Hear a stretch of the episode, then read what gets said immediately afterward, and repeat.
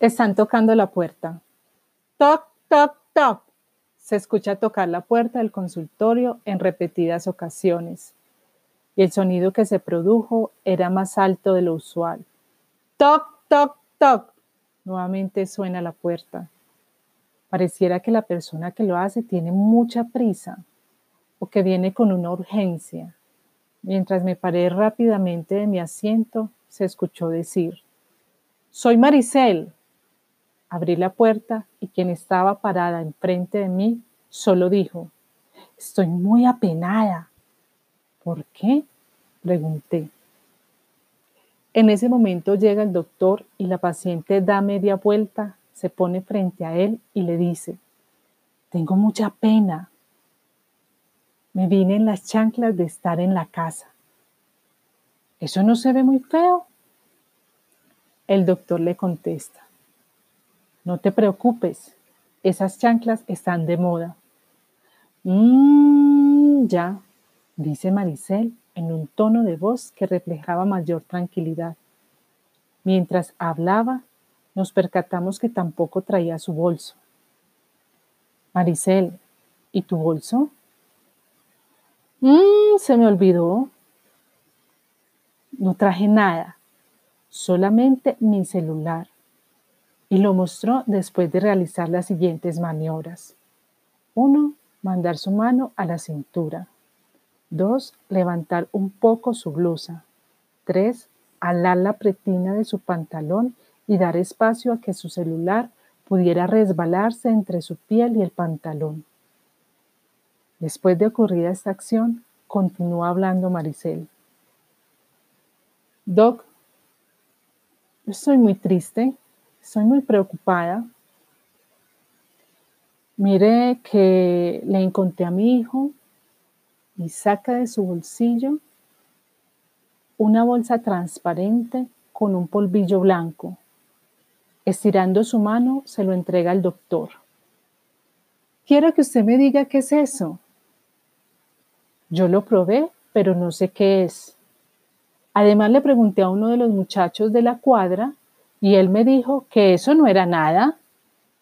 También le pregunté a mi hijo y él me dijo, Mm. ¿Qué fue lo que me dijo? Mm. ¿Qué fue?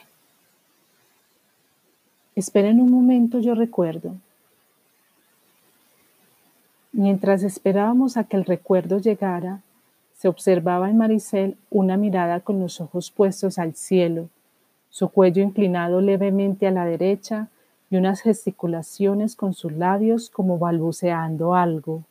No, mejor como si hubiera probado una paleta y aún se estuviera derritiendo en su boca y le permitiera degustar